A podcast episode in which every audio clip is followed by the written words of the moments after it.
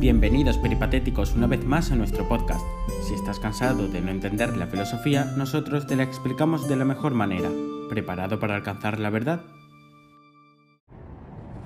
Esperamos que te haya servido y hayas aprendido algo nuevo. Nos vemos en la próxima. Mientras tanto, no te olvides de seguir filosofando por nosotros. La educación, un servicio para la libertad del humano.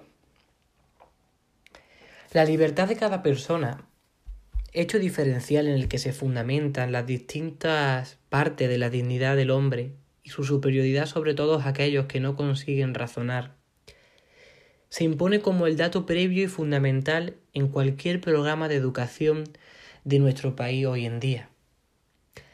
Al fin y al cabo, educar significa recibir dignidad y la dignidad implica la libertad de la persona.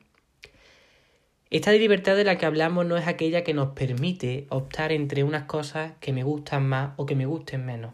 No.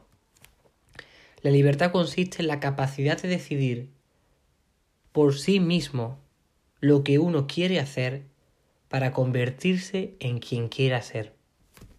Somos verdaderamente libres cuando nos adueñamos de nuestras propias decisiones, cuando afianzamos nuestra independencia, cuando nuestra voluntad se enfrenta, si es preciso, a la fuerza del ambiente.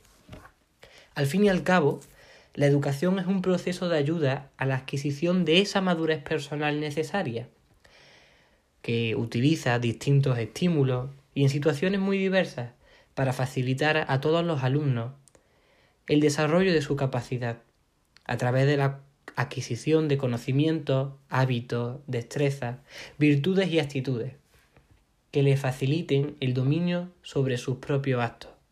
Eso es la educación. Para educar en libertad es preciso atender a la totalidad de la persona, a su inteligencia, a la voluntad, la afectividad y el sentido trascendente de cada uno de los alumnos. En primer lugar, enseñar a pensar o lo que es lo mismo, enseñar a buscar la verdad ayuda a fortalecer la voluntad de cada una de las personas y a desarrollar un espíritu crítico, un factor fundamental para ser parte importante de esta sociedad. Por último, el hombre es un ser sociable, abierto a la relación personal con Dios y con los demás, y ha de aprender a dar y a amarse. La inteligencia alimentada por la verdad, la voluntad fortalecida por las virtudes y el corazón entusiasmado con un ideal y capaz de amar se funden en la unidad irrepetible de cada una de las personas, haciendo posible la felicidad. ¿Has visto todo lo que provoca una educación digna? Libertad, dignidad y ahora felicidad. Educar supone hacer pensar a los humanos, no ser pensados ni impositivos, y no formar personas de respuesta aprendida. En conclusión, nuestra tarea como alumnos y la tarea de todos nuestros educadores consiste en ayudar a formar personas libres, capaces de asumir las exigencias de la vida y conscientes de su responsabilidad de desarrollar al máximo sus propias probabilidades y posibilidades. Jóvenes con autonomía y capacidad de iniciativa en su vida individual, en sus relaciones sociales y en su vida de su futuro trabajo. Mujeres y hombres que sean capaces de decidir su propio proyecto personal de vida, de adherirse libremente a unos valores, de cumplir sus compromisos y aceptar las responsabilidades que este mundo nos ponga.